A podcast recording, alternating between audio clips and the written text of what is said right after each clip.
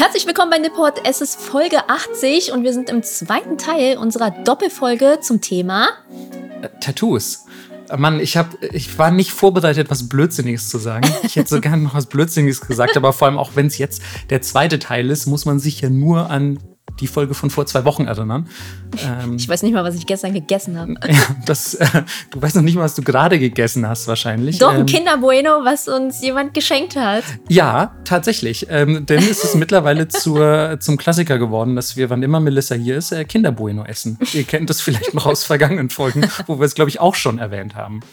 Ähm, ja, und wir hatten ja schon angekündigt, dass es zum Thema Tattoos eine Doppelfolge geben wird. Nicht unbedingt weil das Thema so viel umfangreicher ist als jetzt beispielsweise Sake oder so. Das sind ebenfalls wahnsinnig umfangreiche Themen, zu denen wir nur eine Folge gemacht haben.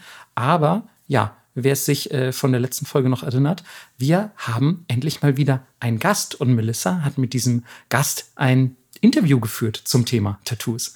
Absolut. Äh, es ist mir immer noch ein Fest, innerlich, wenn ich daran denke, es sind so viele interessante Dinge gefallen, dass wir dachten, ey, was sollen wir da jetzt rausschneiden? Deswegen haben wir uns dazu entschieden, das einfach in Gänze hochzuladen. Und ja, das kommt jetzt. Viel Spaß. Zum ersten Mal bei Nippot haben wir ein Gastinterview, was wir reinschneiden. Also dieses Interview hat vor der Folge, die wir jetzt gerade aufnehmen, stattgefunden. Und es ist natürlich viel cooler, wenn man tatsächlich auch Expertinnen äh, hat, die dazukommen. Und deswegen sitzt heute Andreas Köhnen mir gegenüber in meinem Atelier. Herzlich willkommen. ja, vielen Dank. Vielen Dank für die Einladung. Genau, für alle, die dich nicht kennen, magst du dich einmal kurz vorstellen? Ähm, ich bin äh, Tätowierer in Aachen, 53 Jahre alt, tätowiere seit knapp 30 Jahren, betreibe seit fast 26 Jahren mein Studio, The Sin and the Saint Tattoo und habe mich in den letzten ah, sagen wir mal, 15 Jahren intensiv mit japanischen Tätowierungen beschäftigt und ähm, reise sehr viel nach Japan und mach, bringe auch japanische, also Bücher über das japanische Tätowieren raus. Und ähm, ja. Ich habe gehört, es gibt auch eine eigene Convention. Äh, ja, ich mache eine Tattoo-Convention, die hat jetzt nicht unbedingt nur, ist nicht nur für japanisches Tätowieren, aber es ist immer ein großer also wir haben sehr, sehr viele Japaner da. Also jetzt dieses Jahr haben wir sogar acht japanische Tätowierer da. Alles wirklich traditionelles japanisches Tätowieren. Ähm, ist, glaube ich, was das angeht, die Veranstaltung in Europa mit den meisten Tätowierern aus Japan. Ähm, ja, und der Augenmerk liegt halt sehr darauf und wir versuchen das auch Ganze immer so ein bisschen zu pushen. Sehr cool. Das ist ja schon äh, eine spezielle Richtung, sage ich mal. Das ist jetzt nicht, wir machen Tribals, was eine Zeit lang bestimmt vor 20 Jahren das große Ding war. Da hast du dann gesagt, hey, ich interessiere mich für Irisumi. Wie kam es dazu? Ja, ich habe mich schon immer dafür interessiert. Ich glaube, dass wenn man selber tätowiert, dann hat man relativ schnell, bekommt man da, also viele Leute haben einfach Interesse dran. Manche machen es dann, manche machen es weniger.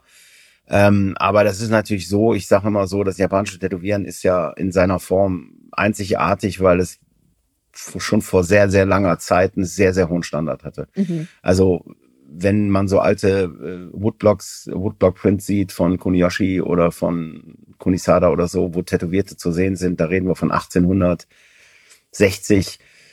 Ähm, und da sieht man ja schon Tätowierte. Und zwar nicht einfach irgendwelche Strichchen, sondern richtig krasse Bilder. Also das heißt auf einem ganz anderen Niveau als zu derselben Zeit im Westen tätowiert worden ist. Ne? Mhm. Wo man hier jetzt, sage ich jetzt mal, Matrosen sich einen Anker aus zwei Strichen haben tätowieren lassen, wurden da schon äh, Bodysuits gemacht. Ähm, das heißt, man hat da ja schon sehr, sehr früh ein sehr, sehr hohes Niveau erreicht. Abgefahren. Und was ist es so ein bisschen für dich, dass du gesagt hast, da knie ich mich jetzt rein? Also wenn man sich auch dein Style anguckt, ist es ja auch schon krass inspiriert, würde ich sagen, davon. Ja, auf jeden Fall. Ja, ja. Also ich mache schon sehr viel in die Richtung, wobei ich natürlich da auch immer so ein, ähm, da kommen schon noch ein bisschen andere Einflüsse auch mit rein. Mhm. Also ich würde jetzt nicht sagen, dass ich so beinhart traditionelles japanisches Tätowieren mache, was ich auch also wenn Leute das machen, ist es cool. Für mich persönlich wäre es so ein bisschen da, da sind so Sachen dabei, die mich, wie soll ich sagen, ähm, ich finde es halt komisch, Sachen zu imitieren, ähm, also einfach nur zu imitieren. Ne? Also ja. ich finde es schon cool, wenn man dann irgendwie doch seine eigene Sozialisation reinbringt, weil ich bin natürlich nicht, bin kein Japaner und ich bin anders sozialisiert worden. Also ich fände es auch komisch, wenn ich jetzt das alles, äh, wenn ich jetzt einfach blöd versuchen würde, ein Japaner zu sein. Finde ich albern. Ne? Und deshalb, da kommen andere Einflüsse rein, das finde ich aber auch gut so. Ne? Ich, das, also das finde ich auch authentischer ne, für mich. Absolut. Ähm, wie ist es für dich gewesen? Also der Weg, du bist tatsächlich dann nach Japan gegangen und hast dort Leute kennengelernt, weil früher, ich meine, es gibt noch nicht so lange das Internet, also es gibt schon länger das Internet, aber noch nicht so lange. Ich kann mich auch noch an meine Zeiten erinnern, äh, wo man Zeitschriften gekauft hat, wo man mhm. irgendwie von anderen Leuten irgendwelche Sachen hat mitbringen lassen. Wie ging das für dich los? Also es ist natürlich so, es gibt ja Bücher über das Tätowieren, es gibt Zeitungen und so, und da hat man natürlich äh, die Tätowierung gesehen. Ähm, da war dann natürlich schon immer sehr, ähm, gab es halt natürlich immer schon japanische Tätowierer, die, ich sag mal, außerhalb von Japan ähm, bekannt geworden sind. Das ist im Endeffekt im Nachhinein betrachtet noch nicht mal eine Handvoll ähm, die natürlich sehr bekannt geworden sind und die Sachen hat man natürlich dann vermehrt gesehen und äh, das war natürlich auch der große Einfluss, den man da gesehen hat. Ähm, ja, und dann hat man halt einfach angefangen, so Tätowierungen zu machen. Ne? Ich glaube, man, ich habe da am Anfang auch gar nicht so wirklich gedacht, ja, okay, jetzt muss ich da nach Japan fahren, um das wirklich da zu erleben. Mir war schon sehr, sehr früh klar, dass es nicht so einfach ist. Ne? Also man fährt jetzt einfach nach Japan und dann lernt man so Leute kennen und dann ist man auf einmal mittendrin. Das war mir schon sehr, sehr klar, dass das nicht so einfach ist. Ähm, ich habe dann auf meinem ersten Japan-Trip, ähm, wir waren mit fünf Leuten, vier oder fünf Leuten waren wir in Japan und ein Freund von mir, der war mit einem japanischen Tätowierer befreundet, äh, Bunshin Horitoshi. Und den habe ich da kennengelernt. Der kam aber zu dem Zeitpunkt schon immer nach Deutschland zum Arbeiten. Und ähm, durch einen sehr unglücklichen Zufall ist auf seinem nächsten Trip, ähm, also der Typ, bei dem der gearbeitet hat, ist halt gestorben. Oh. Worauf dann er mich sozusagen kontaktiert hat, hat gesagt, so, ey, ich sitze hier jetzt in Deutschland und ähm, das ist ein bisschen komische Situation. Habe ich gesagt, dann komm nach Aachen und dann gucke ich halt, dass ich ein paar Termine für dich bekomme. Und seitdem sind wir, äh, kommt er halt immer zu mir nach Aachen, so zwei bis dreimal im Jahr zum Arbeiten. Und der war natürlich dann so ein bisschen meine, ja, mein, mein, wie nennt man das? Äh, mein Türöffner. Türöffner. Dosenöffner finde ich auch gut. der Dosenöffner zum japanischen Tätowieren. Äh, was ich damals natürlich gar nicht geahnt habe, dass der halt tatsächlich, äh, der kommt halt aus so einer richtigen äh, ähm, traditionellen japanischen Tätowierfamilie. Also jetzt oh. nicht Bluts, Blutsfamilie, sondern so ein Clan, so oder wie man es nennen will. Und sein Großmeister, den habe ich dann auch kennengelernt, äh, der, über den habe ich auch ein Buch gemacht, der ist mit 71 gestorben. Äh, und da habe ich natürlich dann das war natürlich unglaublich, wenn man das erstmal so begreift, ne, was man dann sozusagen da erlebt und was man da so äh, eröffnet bekommt. Das ist ja alles Underground. Die tätowieren in Wohnungen, wo teilweise noch nicht mal die Vermieter wissen, dass da tätowiert wird. weil einfach, ne, also, ich meine, du weißt selber, wie es in Japan mit Tätowierungen ist. Das ja, ist klar. jetzt ähm, nicht so richtig einfach. Und wenn man dann auch noch diese traditionellen japanischen Tätowierungen hat, dann wird's halt richtig schwierig, weil dann eigentlich jeder denkt, du bist ein Verbrecher. So, und dadurch, ähm, da ist jetzt auch nicht so, als ob man dann einfach eine, ein Studio mieten kann. Ne? Also diese Studios sind eigentlich einfach Wohnungen. Da wird dann tätowiert. Ähm, liegt aber auch daran, dass deren Kundschaft, also jetzt, ich sag mal, die Mafia, die haben keinen Bock, in einen normalen Tattoo-Laden zu gehen. Mhm. Ich meine, du weißt selber, es gibt in Japan auch ganz normale Tattoo-Läden, da kann man sich auch ganz normale Tätowierungen machen lassen, ja. äh, wie hier auch. Aber da würde jetzt so ein, äh, so ein Verbrecher nicht reingehen wollen. Ne? Das heißt, die wollen schon so in ihrer Umgebung tätowiert werden und das Tätowieren ist da schon sehr, sehr stark mit der Mafia verbunden. Ähm, und das ist natürlich etwas, was natürlich für ein Außenstehendes noch, noch schwieriger macht, da reinzukommen, ne? weil das wirklich so eine ganz abgeschlossene Welt für sich ist. Aber macht es natürlich auch sehr spannend und gibt natürlich ein bisschen was von diesem Feeling zurück, was man ja dann doch äh, so romantisch immer verklärt, ne? So ein bisschen dieses Underground, äh, Underdog-Ding, so, ne? Und das ist in Japan halt noch Full Effekt. Also das ist wirklich krass. Ne, meine Kumpels würden niemals mit T-Shirt auf die Straße gehen, ne? tragen immer langärmelig und das, das ist schon richtig krass. Aber ist es ähm, für dich immer noch so ein bisschen romantisiert? Du hast ja wahrscheinlich dann auch abgefahrene Sachen erlebt, wenn du da so ein bisschen in diese Szene rein bist. Kannst du da so ein bisschen aus dem Nähkästchen plaudern? Ja, es ist, also natürlich äh, romantisiere ich das heute sogar noch viel mehr als früher, weil ich es natürlich heute auch noch mehr erlebe. Ähm, und das ist schon auch wirklich, also ich habe schon mit, ich sag mal, Auftragsmördern an einem Tisch gesessen äh, und so. Ähm, wie gesagt, wir haben ja auch so Fotos gemacht für so ein Buch. Und da lernt man natürlich schon auch echt krasse Leute kennen Ähm, was ich natürlich abgefahren finde, weil wahrscheinlich hier ich mit so Menschen wahrscheinlich nichts zu tun haben würde und mhm. wahrscheinlich auch nichts zu tun haben wollte. Aber da ist es dann irgendwie, meine ich ja, man hat da so eine, das ist so ein, als würde man so einer anderen Welt sein. Da stört's mich dann auch nicht. Äh, aber es ist natürlich schon auch so das, was mich daran schon sehr fasziniert, ne? weil es natürlich auch irgendwie so was Ascharches hat. Ne? Es ist natürlich so ein ganz anderes Tätowieren, als es hier ist. Ne? Weißt du, also hier regt man sich darüber auf, wenn man mit einer, wegen einer Tätowierung keine Wohnung bekommt und will den Vermieter verklagen. Und da ist es halt so, dass man froh sein kann, dass die Polizei ihn auf der Straße nicht anhält, ne, wenn man ja. stark tätowiert ist. Also da ist auch schon, weiß ja auch selber diese ganzen Anti-Yakuza-Gesetze und so, Na, die klar. da erlassen worden sind, dass die keine Konto mehr bekommen und keine Wohnung mehr vermietet bekommen. Also da sieht man ja auch, dass auch der Druck ganz anders ist und auch der Umgang mit Toleranz oder, ne, also hier ist es ja so, dass man eigentlich davon ausgeht, dass tätowiert sein zum Grundrecht ist. Also mhm. ich Klar. Wenn jetzt, ne, wenn jetzt eine Firma dich kündigt wegen deiner Tätowierung, verklagst du die. Fertig, Ende. Direkt. Ne? Genau.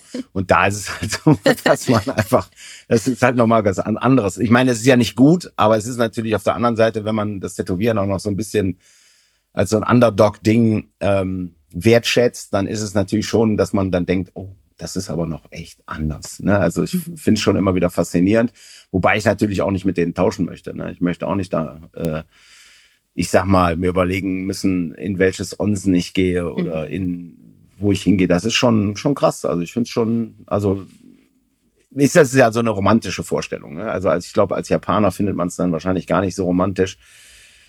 Aber ich habe jetzt mitbekommen, es gab ja so einen Prozess, also hat ja so ein junger Tätowierer gegen dieses, ähm, also das Tätowieren in Japan ist ja so eigentlich gar nicht so richtig legal. Es ist erlaubt, es wird toleriert, ähm, aber eigentlich dürfen es nur Ärzte, wird aber toleriert und dann gab es halt jetzt einen Prozess, da hat ein junger Tätowierer dagegen geklagt. Oh. Er hat auch gewonnen. Heißt aber nicht, dass das Gesetz geändert ist, worden ist. Aber dadurch, dass der gewonnen hat, hat sich so das Ganze so ein bisschen gewandelt. Mhm. Was jetzt dazu geführt hat, dass er in den letzten zwei Jahren, glaube ich, an jeder Ecke einen Tattoo-Laden aufgemacht hat. Weil es jetzt so mehr semi-legal genau, ist. Genau. So. Und das Problem ist natürlich, das ist natürlich auf der einen Seite gut, aber auf der anderen Seite ist es natürlich auch schon so, dass natürlich dann natürlich diese, diese, ich sag mal, was wir hier haben, so eine extreme Kommerzialisierung des Tätowierens, natürlich sofort da, ähm, ich meine, weiß ja auch, Japan sehr Konsum. Natürlich. Äh, geiles Land. Das heißt, sobald irgendwas konsumiert werden kann, wird es natürlich dann auch direkt äh, in den Irrsinn getrieben. Und das äh, finde ich natürlich, das merkt man jetzt. Ne? So auf eine Zeit lang waren Tattoo-Läden immer so ein bisschen, selbst wenn sie offen waren, waren sie dann irgendwie doch versteckt. Also unten gab es dann, weiß ich, für so Toys zu kaufen und oben gab es dann Tätowieren. Aber mhm. irgendwie wusste jeder, es ist ein Tattoo-Laden, aber irgendwie hat man versucht, es so ein bisschen zu verstecken. Und jetzt ist es halt einfach full blown an jeder Ecke ist ein Tattoo-Laden. Und das ist natürlich gut auf der einen Seite und auf der anderen Seite ist es natürlich auch irgendwie schade, weil man jetzt natürlich weiß, dass sich das Tätowieren in Japan sehr ändern wird. Hm. Ne? Also das wird halt genauso werden wie hier. Ne? Es kommen die falschen Leute ins Tätowieren, es geht irgendwann nur noch um die Kommerzialisierung, es geht nur noch ums Geld was man ja hier auch sieht mit diesen ganzen Investorläden und sowas. Und das wird natürlich in Japan dann auch passieren. Ne? Und das ist für jemanden, der das halt natürlich so über 30 Jahre beobachtet hat, wie das Tätowieren so Mainstream geworden ist und kommerzialisiert worden ist, ist es natürlich schade, dass man das jetzt mal, für mich war immer Japan so ein bisschen die letzte, letzte Hort des Underground. Ne? Wir sind gespannt. Ähm, ich finde das auch spannend. Ich war viel in Korea ähm, bei TätowiererInnen mhm. und da war es auch so, du kriegst erst eine Mail und dann mhm. musst du antworten und dann kriegst du eine Location, die aber gar nicht die richtige Location ist und dann, wenn du dort stehst, kriegst du dann so eine WhatsApp-Nachricht, wo du eigentlich hin musst. Ähm, und das war auch wirklich in Japan eine ähnliche Erfahrung für mich. Ja, aber Korea ist, glaube ich, noch viel konservativer als Japan. Noch, ja. Das also ist, man denkt es ja mal gar nicht, aber ich glaube, die treiben es nochmal auf die Spitze. Ne? Obwohl ich da auch so viele tätowierte Leute gesehen habe. Viel mehr als in Japan, mhm. lustigerweise. Oder die verstecken es einfach besser. Ja, ich glaube in Japan, also ich weiß nicht, also ich finde, man sieht eigentlich gar keine großartige Tätowierung auf der Straße. Ne? Also so, dass man tätowierten Japaner sieht, das passiert ja echt selten. Und wenn, dann sind es halt eher so, ich sag mal so westliche Tätowierungen. Ne? Also ich mhm. finde, man sieht selten jemand, der so einen japanischen Sleeve hat oder sowas. Und wenn, dann halt so im äh, Amerika Mura da in Osaka so, ne? ja. ne? wo dann aber auch der, der Schuhverkäufer genauso aussieht wie der Schuhverkäufer in Berlin oder in Köln. Genau. Ne? So. Sag ich witzig, jetzt wo du es so sagst und ich drüber nachdenke, habe ich wirklich mehr westliche Menschen mit einem Sleeve gesehen als äh, Japaner. Das stimmt. Ja, das ist ja so, ne? Aber also ich weiß natürlich auch nicht, wie das so, ähm, wie sich das so verändern wird, ne? Weil ich natürlich schon denke, dass die traditionelle japanische Tätowierung auch weiterhin natürlich auch einfach ganz klar mit mit mafiösen Strukturen ver verbunden ist in den Köpfen der Leute. Ne? Mhm. Also ich glaube, dass natürlich so irgendwann die Leute begreifen, dass ein, ich sag mal, eine westliche Tätowierung bei jemandem auf dem Arm nichts heißt. Ne? Aber ich glaube, wenn man dann da steht und hat zwei japanische Sleeves und ist Japaner, dann ist es, glaube ich, schon trotzdem, dass dann irgendwie jeder denkt, ups, okay. das ist ein. Ähm, ne? Aber ey, wer weiß, was sich da noch so ändert. Ne? Wir sind gespannt. Ähm, als du drüben warst, hast du auch gelernt, also zugeschaut oder hattest du wie Unterricht? Nee, nee, gar nicht. Also ich, ähm, ja, ich habe mich tausche mich natürlich sehr viel aus. Ich meine, es ist ja jetzt so, dass ich schon tätowieren kann oder konnte vorher und im Endeffekt ähm, habe ich natürlich einfach so was, was für mich dann interessant ist, natürlich das Lernen über ähm, natürlich Motive, über das alles. Also das sind eher, ich sag mal, weniger technische Sachen, die ich da lerne, als dass ich ja einfach äh, über die Hintergründe von Motiven als sowas halt einfach, ne, dann mich da versuche auszutauschen. Ich habe auch mal angefangen mit Tebori, also von Hand zu tätowieren. Da habe ich halt so ein bisschen so eine Einführung bekommen. Ähm, aber ich habe jetzt nicht wirklich da so richtig gelernt. Aber mhm. es ist mhm. natürlich so, dass dieser Austausch einfach stattfindet. Ne? Du fragst halt, das japanische Tätowieren ist schon auch ein sehr, sehr, ähm, es ist sehr konzeptionell. Das heißt, es geht oft um Konzepte, ne, was man wohin macht und wie macht. Dann geht's natürlich aber auch natürlich um, das weißt du ja selber, das geht's auch immer sehr stark um, was ist richtig, was ist falsch, was passt wozu, ne, welche Blume passt wozu, ja. ähm, unterschiedliche Hintergründe, unterschiedliche Motive, die mit unterschiedlichen Blumen dargestellt werden. Also es ist schon ein krasses Regelwerk. Und da versucht man sich natürlich schon ein bisschen mit auseinanderzusetzen. Ähm, also man, ich versuche schon richtig zu machen. Wobei natürlich am Ende des Tages auch der Kunde entscheidet. Ne? Wenn der mhm. Kunde jetzt irgendwas haben will, was er halt, ne, weil die meisten Kunden, die ich habe, sind ja einfach ganz normale Leute, die dann einfach sagen, ja, ich hätte aber gern jetzt so ein, ich sag mal, Tiger mit einer Tiger und eine Hanya-Maske, also hier diese, ne, diese ja. klassischen Masken, was eigentlich nicht wirklich zusammenpasst. Aber wenn der Kunde sagt, ich hätte das gerne, dann mache ich es halt am Ende des Tages auch. Ne? Ich meine, das ist ja auch mein Job.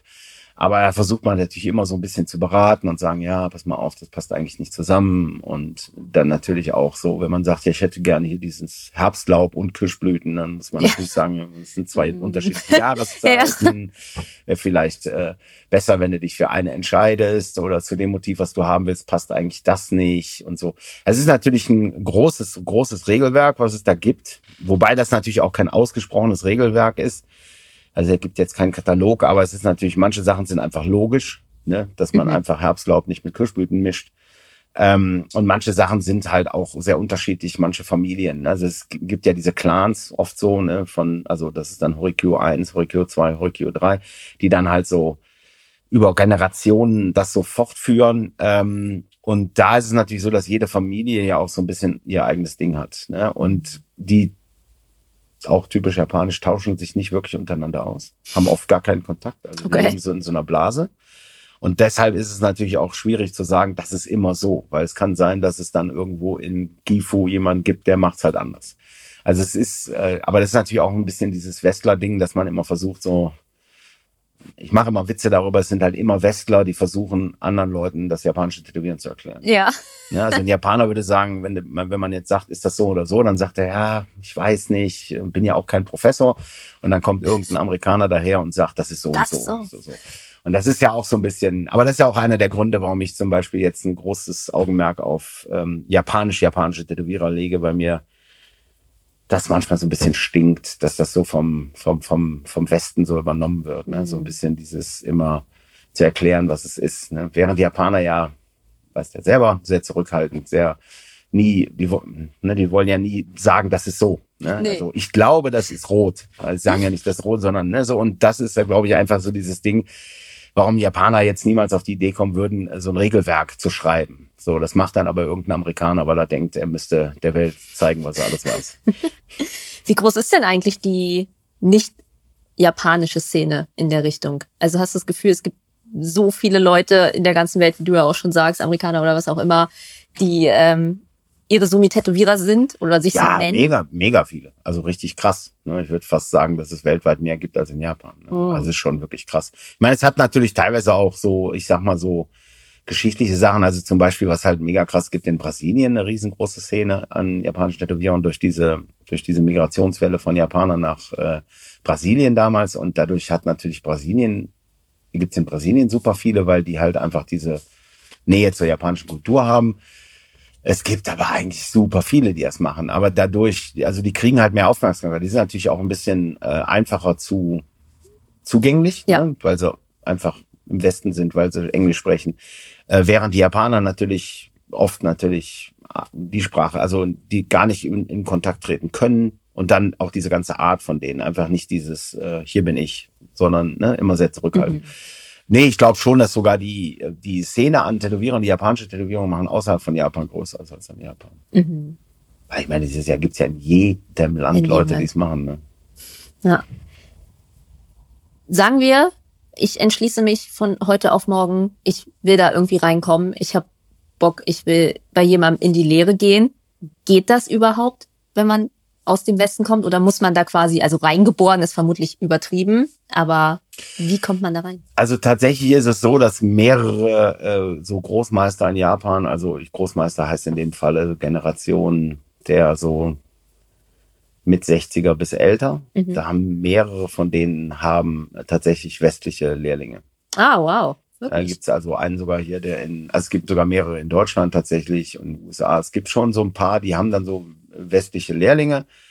Ähm, ich sag mal so klar, wenn die, ne, dann, die fliegen dann dahin, lassen sich von denen tätowieren, ähm, sind dann selber vielleicht schon Tätowierer und dann kommt halt irgendwann, entsteht da eine Bindung und dann kann das schon passieren. Also es ist gar nicht ungewöhnlich. Bei manchen von den Japanern denke ich mir, dass es manchmal auch so ein ganz klein bisschen so ein Ding ist. Ich guck mal, cool, ich habe ich hab so ein- Ja, wie so ein Haustier. Ne? Ich habe so eine Langnase als als äh, als, äh, als als als Lehrling. Ne? So ein, ähm, das kann könnte ich mir vorstellen, dass manche das von denen halt auch einfach fancy finden, dass man sowas hat.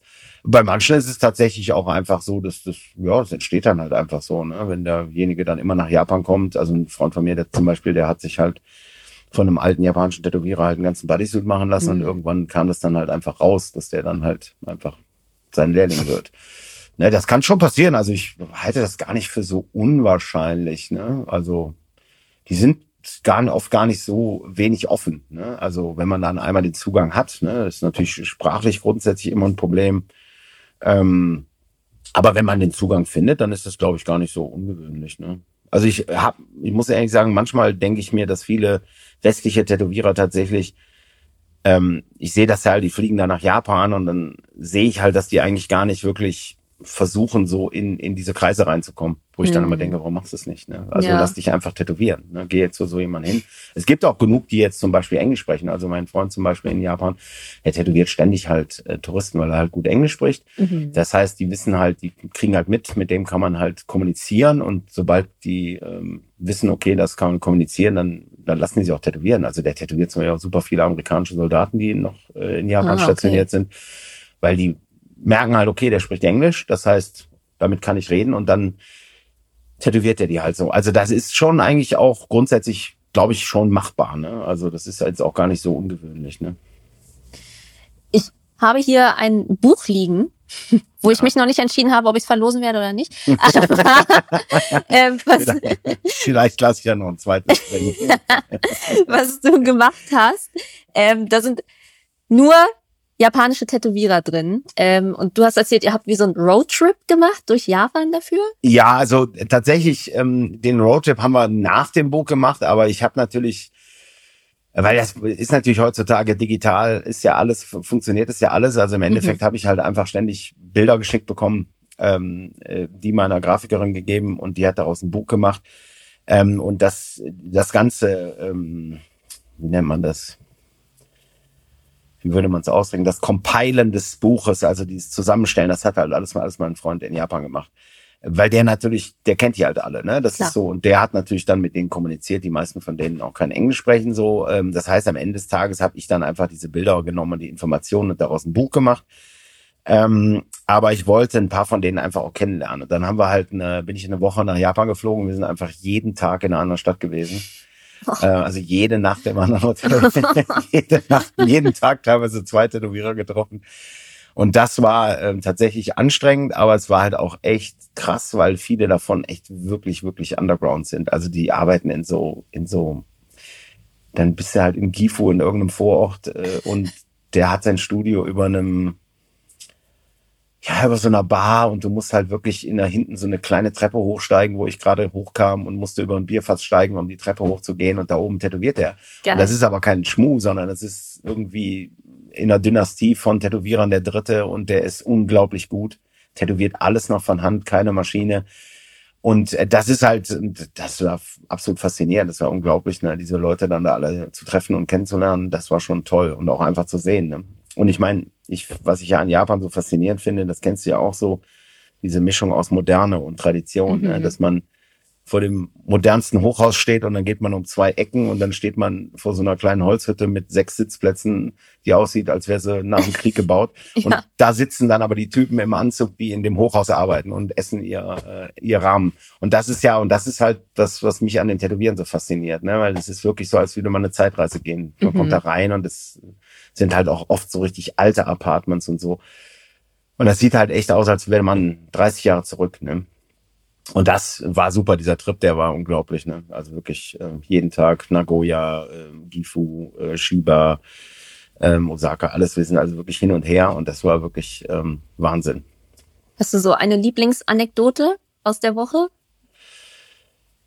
Ja, also es war lustig, weil wir haben ähm, so einen 92-jährigen Tätowierer getroffen, der ist halt auch tatsächlich ein sehr ähm, er ist halt wahrscheinlich einer der ältesten noch lebenden Tätowierer mhm. in Japan. Tätowiert so. er auch noch? Nee, der tätowiert nicht mehr. Der hat über 60 Jahre tätowiert. Okay, das reicht. Da darf er auch mal in Rente. da darf er auch mal in Rente gehen. Und der ist 92 und ähm, das war, der hat, also das ist zum Beispiel der Typ, der Ed Hardy ausgebildet hat. Mhm. Also Ed Hardy, hier den berühmten Tätowierer, der ist ja irgendwann nach Japan gegangen und hat das japanische Tätowieren dann sozusagen mitgebracht in den Westen, worauf das dann halt so einen Siegeszug angetreten hat. Also dieser Typ ist sozusagen der, der Ed Hardy alles erklärt hat. Das heißt, unglaublich krass. Und der ist 92 und man hat natürlich auch so eine ganz andere Erwartung. Also man hat ja im Endeffekt so ein bisschen so eine Mr. Miyabi. Ja. so man, und da sitzt so ein, so, ein, so ein alter Mann, der ständig total kluge Sachen sagt.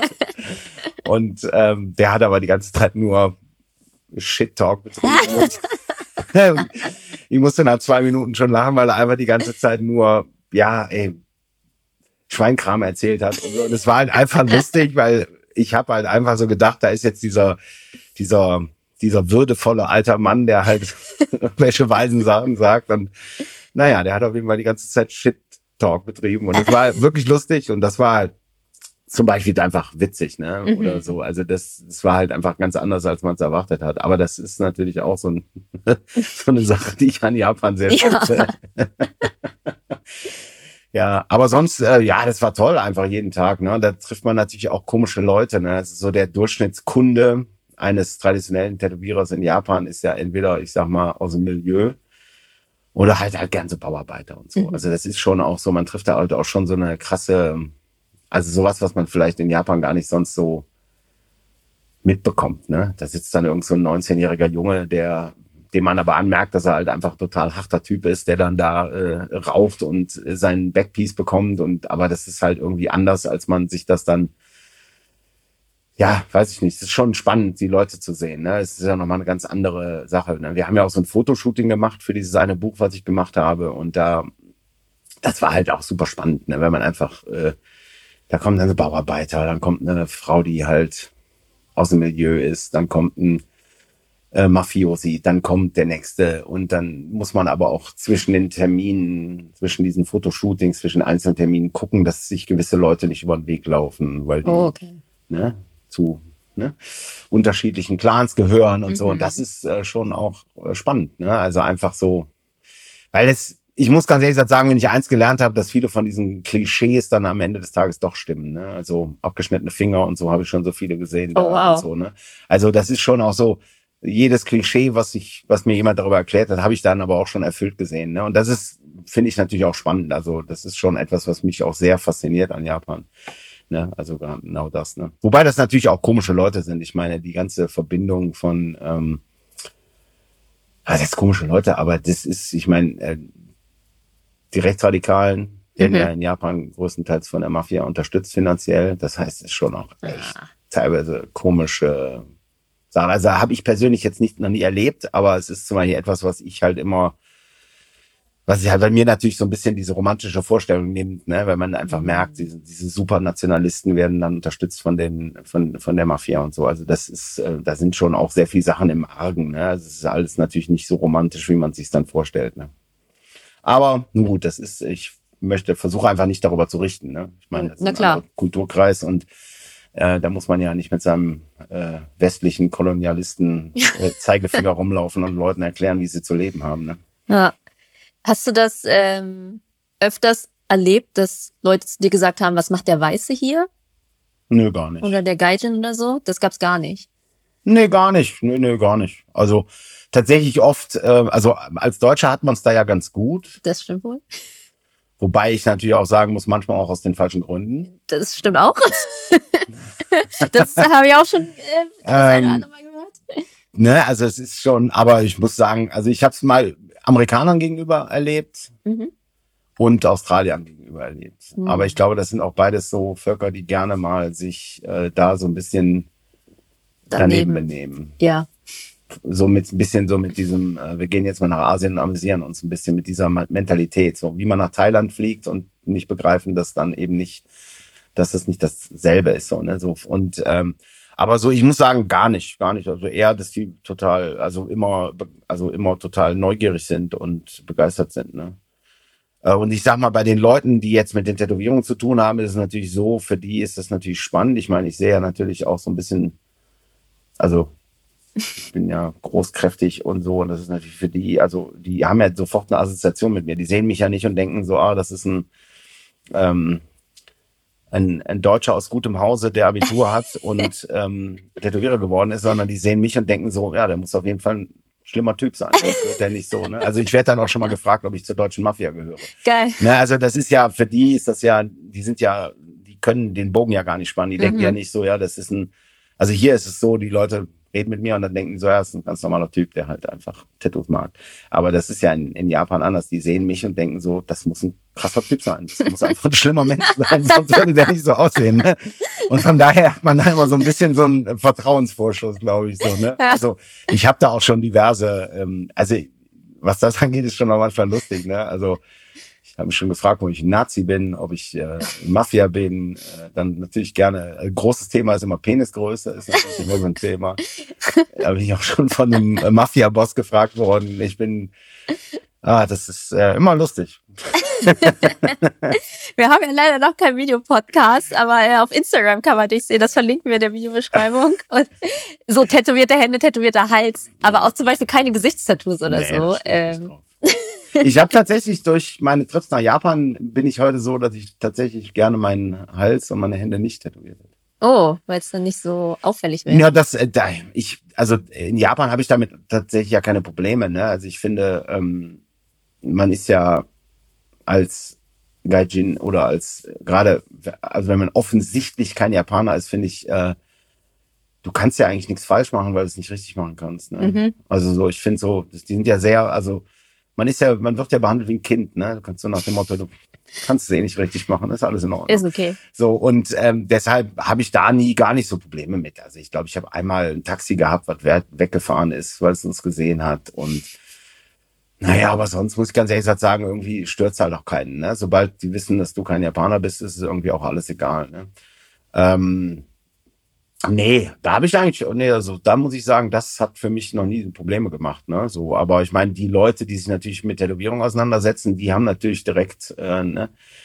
Ähm, es gibt ja dieses Sanja Masuri Festival da in Asa, Asa, Asakasa. Äh, und da ist es ja so, dass die ganzen Tätowierten, da laufen ganz viele Tätowierte rum. Das ist so, hat sich über die Jahrzehnte, Jahrhunderte so als so ein Treffpunkt für Tätowierte heraus ähm, gearbeitet. Ähm, und da sind, ich glaube, an dem Wochenende äh, sind da so eine Million Menschen. Oh, wow. Und äh, so ein klassisches Shinto-Fest, wo der Mhm. Schrein halt durch die Straßen getragen wird. Ähm, und da sind aber sehr, sehr viele Tätowierte. Und ähm, das, ähm, da sieht man natürlich sehr, sehr viel. Also es ist einer zum Beispiel einer der Plätze, wo man, wenn man jetzt wirklich Bock hat, Tätowierte zu sehen, japanische Japaner, die stark tätowiert sind, dann ist der, der Platz dafür.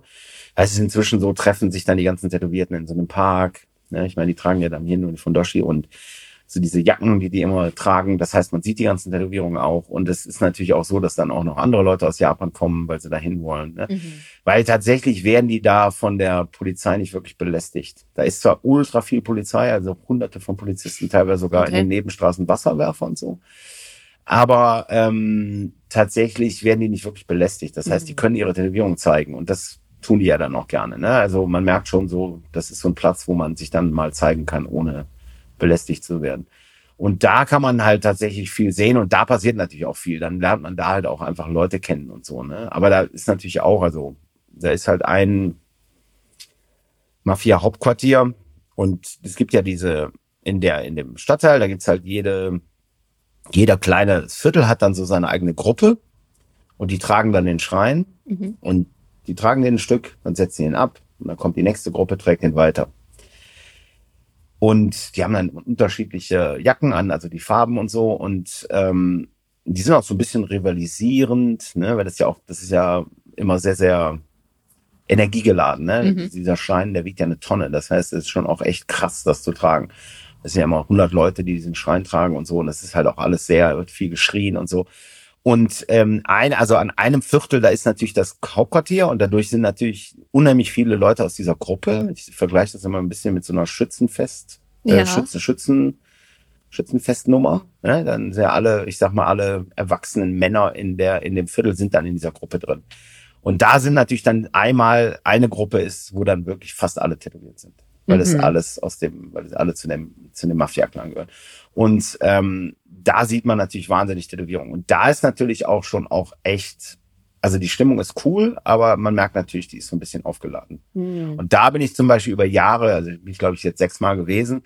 Und am Anfang war es halt noch so, dass sie das total spannend fanden, wenn, wenn da Westler hingekommen sind. Also die haben dann deine Tattoos angeguckt und fanden das interessant, teilweise Fotos von uns gemacht. Und beim letzten Mal, als ich da war, hat man gemerkt, es hat sich so ein bisschen gedreht, weil so viele Westler da waren, dann hat es dann irgendwann genervt. Ne? Okay. Und dann hat man auch so ein bisschen gemerkt, wie so auch so bei den ganzen Leuten so die Stimmung gekippt ist, so ein bisschen, fand ich. Ne? Aber das ist zum Beispiel ein Ort, der total spannend ist, wenn man Tätowierungen sehen will, ne? weil die man sonst sieht man die ja nicht. Ne? Ich meine, weiß ja selber, das ist irgendwie nicht so, dass man da ständig irgendwie tätowiert auf der Straße sieht. Und äh, das ist immer, ich glaube, das dritte Wochenende im Mai. Ah, okay. Aber dann macht man einen schönen Kirschblütentrip, bleibt noch ein bisschen. Und genau. ja, Kirschblüte habe ich tatsächlich noch nie gemacht, aber ich muss. Wirklich? Nee. Das ist ja witzig. Noch nie. Aber ich ist auch irgendwie gar nicht so, keine Ahnung, ich weiß nicht so, hat mich noch nie so gereizt. Tatsächlich habe ich schon viele Jahreszeiten so durch. Also meine Lieblingsjahreszeit ist tatsächlich der Winter. Echt? Warum? Ja, ich mag es gerne ein bisschen kühler. Mhm. Ähm, und ich finde halt, also ich, wenn so im Dezember da ist, ist es halt einfach kalt. Ja. Aber es ist ja immer blauer Himmel, wahnsinnig mhm. schön eigentlich. Und gerade wenn man die ganze Zeit durch die Stadt läuft, also finde ich zum Beispiel, also da ist mir im Mai, wenn das dann einfach 30 Grad ist, finde ich eher unangenehm. Das ist mir einfach zu warm. Ne? Da bin ich dann halt auch einfach, einfach ein, ein deutscher Regenmensch. Ne? Also ich mag halt Regen gerne. Obwohl ich, ich muss sagen, als ich schon einmal im Juli da in der Regenzeit da habe ich nachher auch gedacht, weil ich, Aachen ist, also Aachen ist bekannt dafür, dass es da viel regnet. Ja. Und ich habe gedacht, und meinte mein Kumpel meinte noch, ey, das ist Regenzeit, ne? Das werde ich sagen. Komm. Regen kenne ich, kenne ich. Und dann hat es einfach vier Tage geregnet, dann hat es 20 Minuten aufgehört, dann hat es drei Tage geregnet und das alles bei einer Temperatur von 30 Grad. Jo. Und da war ich raus. Das war also diese Monate meide ich, aber alle anderen Monate finde ich also eigentlich sehr schön, auch so Frühjahr, Frühjahr, also vor vor dem, vor der Blüte. Ne? Also ich finde mhm. die, die eigentlich sehr viele schöne Jahreszeiten. Mhm. Also stör, ich bin jetzt gar nicht so ein Sommermensch. Und ich finde es dann halt auch einfach anstrengend, wenn es so heiß ist. Ne? Ich meine, weil man ist ja nicht am Strand, ne? Man läuft den ganzen Tag durch die Stadt durch und das bei 30 Grad. Ne? Ist auch blöd zum Tätowieren im Sommer. Ja, das sowieso. Ähm, ich habe tatsächlich noch eine Sache, die mich interessiert, weil ich hatte damals, als ich nach Japan bin, auch nach weiblichen Tätowiererinnen gesucht. Ja. Ähm, die vielleicht auch so ein bisschen traditioneller was machen. Und ich habe niemanden gefunden. Also ich habe auch nicht auf Japanisch geguckt natürlich. Aber hast du auch weibliche Tätowiererinnen getroffen dort? Ja, tatsächlich, ja, mehrere sogar. Ähm, äh, also da auch ganz klar, ich meine, weißt du auch, Japan ist da noch ein sehr altmodisches Land, was Mhm. so das, was so die ähm, Rolle der Frau angeht. Ähm, dadurch ist natürlich auch das Tätowieren, glaube ich, auch für Frauen schwieriger. Also ich glaube, wenn man als Frau zum Beispiel stark tätowiert ist, das ist schon alles noch so ein bisschen mehr anrüchig. Mhm. Ähm, und Tätowierern, ja, ich kenne tatsächlich mehrere, also auch die richtig traditionell arbeiten. Mhm. Also richtig, ne, also in dem in dem Clan von dem Typen, über den ich das Buch gemacht habe, da sind zwei Frauen zum Beispiel. Okay. Das ist, gibt's schon, ist jetzt nicht so wahnsinnig viel, ne? Also tatsächlich wahrscheinlich so wie hier in den 80er Jahren. Mhm. Also es gibt sie, aber es ist auf jeden Fall noch eine äh, klare Männerdomäne. Wobei ich natürlich auch sagen, dass, dass natürlich auch die Kundschaft eine klare Männerdomäne ist. Ne? Ja. Also es lassen sich auch einfach viel weniger Frauen tätowieren. Ne? Und ich glaube, das ist halt auch der, zum Beispiel jetzt der Grund, warum im Westen das Tätowieren einfach so gleichberechtigt ist, weil es einfach auch, es gibt einfach genauso viele Frauen die, wie Männer, die sich tätowieren lassen und so kommen dann auch mehr Frauen ins Tätowieren. Ne? Das ist, glaube ich, auch für eine Frau einfach in Japan halt auch einfach, glaube ich, ein komischer Berufswunsch, ne? Weil die auch einfach, also ich Ja. glaube auch, die lassen sich einfach viel weniger tätowieren. Mhm. Ich meine, so muss man ja sagen, dieses moderne, westlichere Tätowieren, da muss ich ganz ehrlich sagen, da kenne ich auch einige Frauen tatsächlich und da denke ich halt auch, dass das auch wieder was anderes ist. Ne? Aber bei dem traditionellen japanischen Tätowieren ist es natürlich auch so, dass es einfach, das ist immer noch eine harte Männerdomäne. Ne? Mhm. Wobei ich jetzt auch nicht sagen würde, dass die Männer damit so ein Problem haben, sondern es liegt wirklich, glaube ich, einfach daran, dass ein Großteil der Kundschaft einfach Männer sind. Ne? Das ist so. Die kommen gar nicht drauf, dass man das werden könnte, sozusagen. Ja, und ich glaube auch einfach, wenn du jetzt, sagen wir mal blöd gesagt, jetzt ne, nehmen wir mal das Tätowieren hier im, im, im, im, im Westen, ähm, da wirst du, also wenn du denkst, oh, ich kann zeichnen, ich werde jetzt Tätowierer, dann spielt es eigentlich gar keine Rolle, ob du Mann oder Frau bist. Und es Ja. spielt einfach heute auch wirklich einfach keine Rolle mehr, weil es, es gibt ja auch viele Probleme, die es im, also es gibt keinen Gender Pay Gap, es gibt all diese Dinge nicht, ne? Weil Mhm. ich meine, du bestimmst ja deinen Preis. Ne? So, Selber, ja. Also, ne? Und im Endeffekt viele von den Dingen, die halt ein Problem sein könnten, sind es halt einfach nicht mehr. Ähm, und das ist natürlich in Japan, glaube ich, einfach auch durch die Kundschaft einfach so. Ne? Also mir hat mal ein Japaner gesagt, dass er äh, das cool findet, weil er glaubt, dass Frauen weniger wehtun. Ne? Also das war dann, also das war jetzt noch nicht mal negativ, sondern er hat Ja. gesagt, ah, die tun bestimmt weniger weh. Ne? Und ich denke ja, weiß ich jetzt nicht. Ja, weiß ich jetzt auch nicht. Die Tinte muss rein, Bruder. Also, Ja, aber das war halt auch gar nicht so, es war gar nicht so negativ belegt, Ja, na ne, klar. jetzt so, sondern so, ne, und hier, wie gesagt, dieser, äh, über den, dieser Horikio, über den ich das Buch gemacht hatte, der hatte in seiner Familie, waren zwei Frauen, ne, Hm. ein Lehrmädchen hatte er und dann hatte er so eine Tätowiererin, die hat vorher schon tätowiert, die hat er sozusagen in seine Familie aufgenommen. Ne? Es gibt da so auch so ein Ding, es gibt natürlich die Tätowierer, die so richtig traditionell lernen, mhm. ne, also die wirklich genau so lernen. Und dann gibt's natürlich welche, die haben vorher westliche Tätowierungen gemacht und entdecken dann für sich irgendwann das traditionelle japanische Tätowieren. Und die gehen dann oft in solche Familienclans rein, um dann sozusagen nochmal ihre Ausbildung zu bekommen als traditioneller Tätowierer. Mhm. Sind aber eigentlich schon Tätowierer. Und da hat er zum Beispiel auch eine, die da drin ist. Und dann hat er, wie gesagt, sogar noch ein Lehrmädchen. Ne?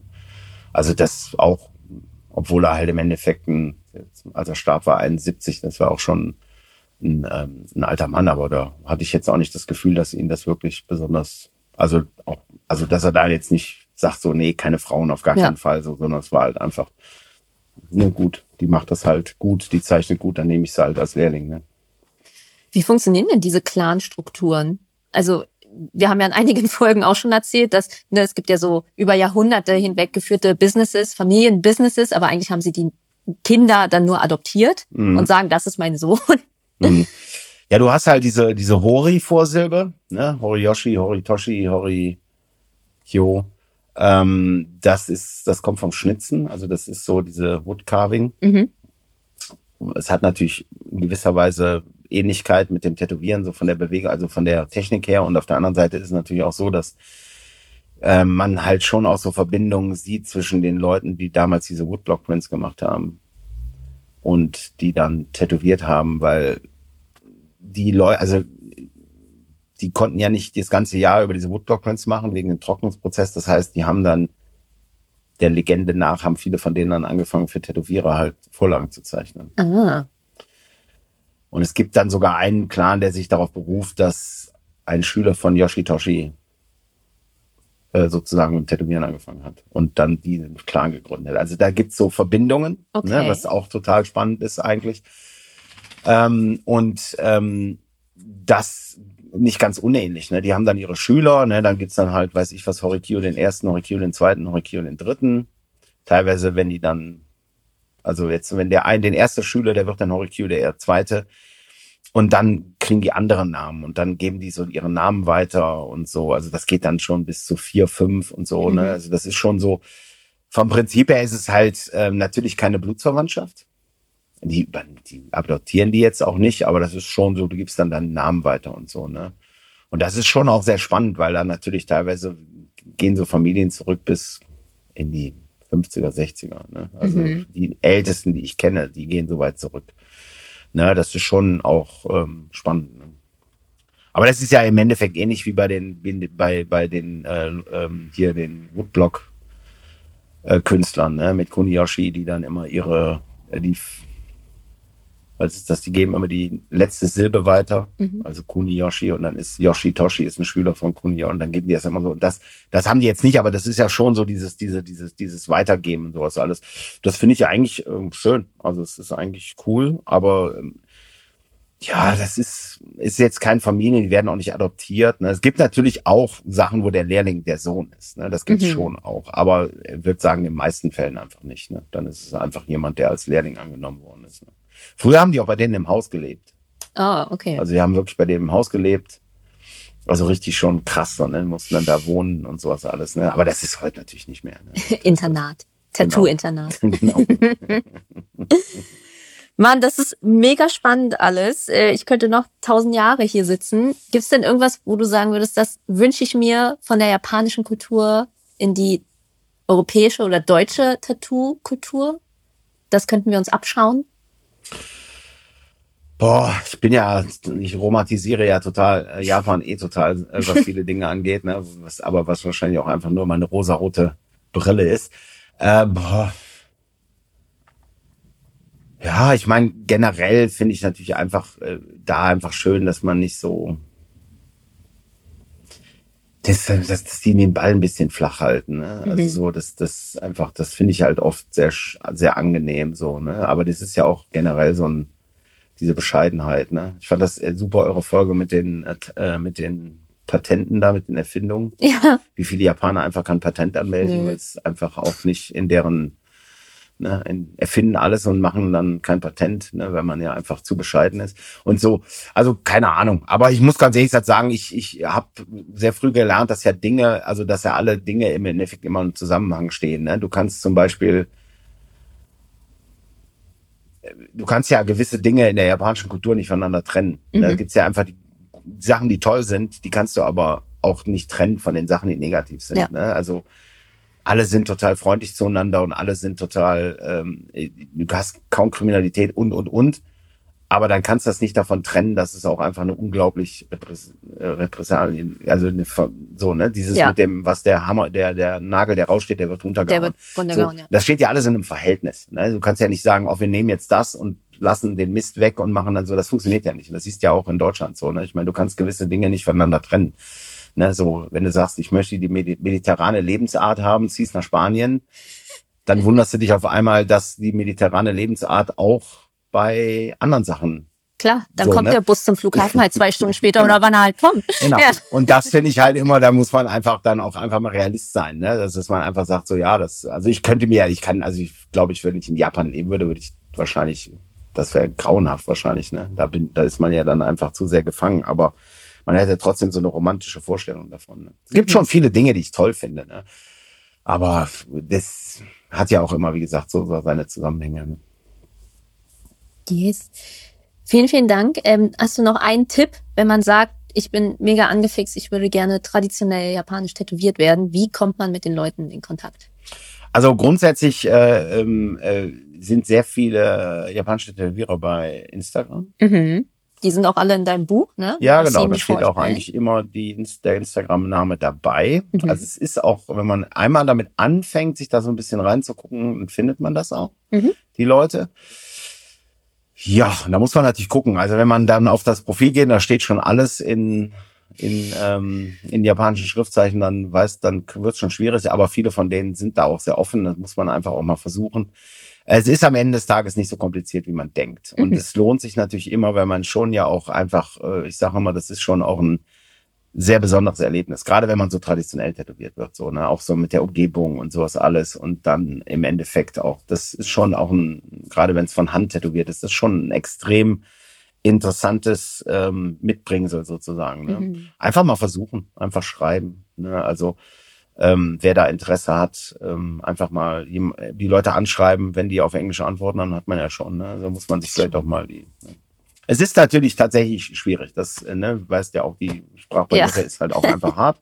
Aber wenn man da jemanden findet, dann ist das halt auch toll. Und die haben da auch schon, also die machen das auch gerne. Ne? Also das ist auch gar nicht das Problem. Mhm.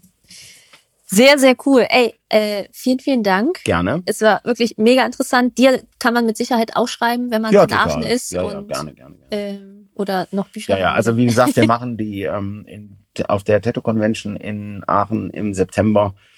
Ähm, da sind äh, auch immer viele Japaner. Also mhm. das heißt, wenn man jetzt nicht unbedingt nach Japan fahren kann oder möchte, dann kann man sich da auch traditionell tätowieren lassen.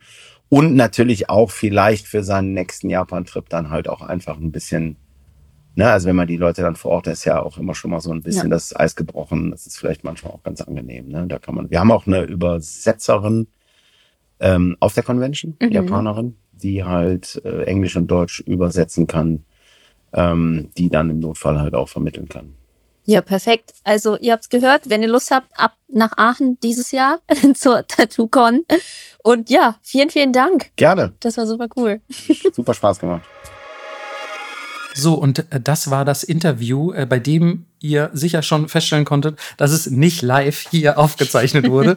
also äh, Melissa hat ähm, ja weder Kosten noch Mühen gescheut, ist ähm, quasi durch die Weltgeschichte gefahren, hat ihre Arbeit niedergelegt und gesagt so, nein, ich möchte Tattoo-Künstler interviewen, während ich der Lohnarbeit frönte. Deswegen konnte ich da leider nicht dabei sein. Und ähm, ja, wie ihr dem Inhalt vielleicht schon entnehmen konntet, bin ich wahnsinnig traurig, dass äh, das nicht der Fall ist äh, oder gewesen ist, denn ich bin ja selber schwer tätowiert und ich finde auch das Thema Tattoos in Japan super interessant.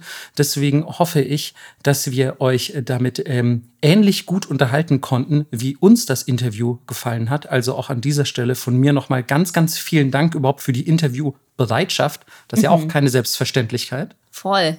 Und auch die Offenheit zu dem Thema. Und wir lassen es uns aber trotzdem nicht nehmen, auch in dieser Folge ein Wort der Woche zu droppen. Natürlich, von, weil Melissa, das ist wahrscheinlich die Folge, oder die Nippot-Folge mit dem wenigsten Marco-Text überhaupt.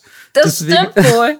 deswegen jetzt kein Wort der Woche zu haben, das würde mich ja noch weiter meiner, meiner Laberzeit berauben. Nein, keine Sorge. Ähm, ich, ich hoffe, es gibt auch irgendwann noch mal wieder eine Gastfolge, wo ich denke, gar nicht da bin oder so, dann könnt ihr einfach mal wirklich so, weiß ich nicht, zwei Marco-freie Wochen genießen. Ähm, aber dieser Tag ist nicht heute. Dieser Tag der heute ist, das ist ein Tag, an dem ihr euer Vokabelheft aufschlagt und eure Stifte rausholt, denn es kommt natürlich ein neues Wort der Woche und das lautet diesmal passend zum Thema Tattoos Kakusu. Kakusu ist ein Verb, das bedeutet etwas verstecken, etwas, ja, quasi, wir hatten schon vorher bei der, bei der Auswahl des Wortes der Woche überlegt, wie man das auf Deutsch noch schön sagen kann, aber wir haben nur das Wort verstecken. Mhm. Und ähm, wir dachten so ans englische Conceal. Wie sagt man denn eigentlich Conceal? Wie so eine Concealed Weapon, eine Pistole, die man in seinem Mantel hat oder so. Ähm, aber hier bei uns geht es natürlich darum, dass man ein Tattoo versteckt, beispielsweise unter seiner Kleidung oder unter seinem Kimono zum Beispiel. Und dafür könnt ihr Kakus verwenden. Allerdings auch, wenn ihr zum Beispiel sagt, so, boah, ich verstecke meine Trauer unter einem Lächeln. Oh mein Gott. Das ist okay, okay, Entschuldigung. Ich verstecke ähm, meine Freude unter einem traurigen Gesicht. So, dann geht es euch innerlich gut und äußerlich seid ihr Edgelords. Macht es lieber so rum. Aber auch das könnt ihr mit Kakusu formulieren. Marco-Style. Ey, nein, hallo, ich möchte noch mal kurz ähm, vor Abschluss dieser Folge beto äh, betonen, dass ich ähm, innerlich und äußerlich ein richtiger Sonnenschein bin und dass mir diese Edgelordness immer nur unterstellt wird, weil ich gerne schwarze Klamotten trage. Das ist totaler Blödsinn. Na gut, ein Versuch was wert, würde ich sagen. Was du immer für Lügen hier verbreitest. Lügen, Marco. Ey, ganz ehrlich, das ist halt die Chance hier. Die Leute, die mich jetzt hier hören, so, die kennen mich noch nicht gut genug, um das alles zu entlarven. So, und deswegen habe ich hier noch eine Chance, bevor du ihnen wieder irgendwelche Lügengeschichten über mich erzählst, was nämlich auch oft genug passiert. Also, wenn ihr zum Beispiel auch Melissa mal trefft oder so, ihr geht zu der in den Laden und sagt, hey, ich bin großer Nippot-Fan, so, ähm, kannst du auch bitte Marco von mir grüßen? Und dann sagt die sowas, ach ja, Marco, zu dem fällt mir noch folgende Story ein glaubt diese Story auf keinen Fall. Es ist in 90 Prozent aller Fälle ist das eine Lügengeschichte. Oh mein Gott, ich werde ab jetzt, weil ich mache das nie, ich werde ab jetzt jedes Mal irgendeine seltsame Story erzählen. ja, super. Das hat gerade noch gefehlt. Du hast meinen Ruf ja noch nicht genug durch den Schmutz gezogen. Ihr müsst mal sehen, wie Melissa sich gerade freut. Ja, ich habe gelacht. ja, das stimmt. Ähm, wir hoffen, ihr habt auch ein bisschen gelacht oder zumindest ähm, äh, erstaunte und interessierte Gesichter gemacht. Mhm. Ähm, ich bedanke mich nochmal ganz herzlich ja, ähm, für dieses tolle Interview und ähm, ich hoffe, ihr freut euch schon auf unsere nächste Folge. In zwei Wochen. Bis dann. Tschüss. Ciao, ciao.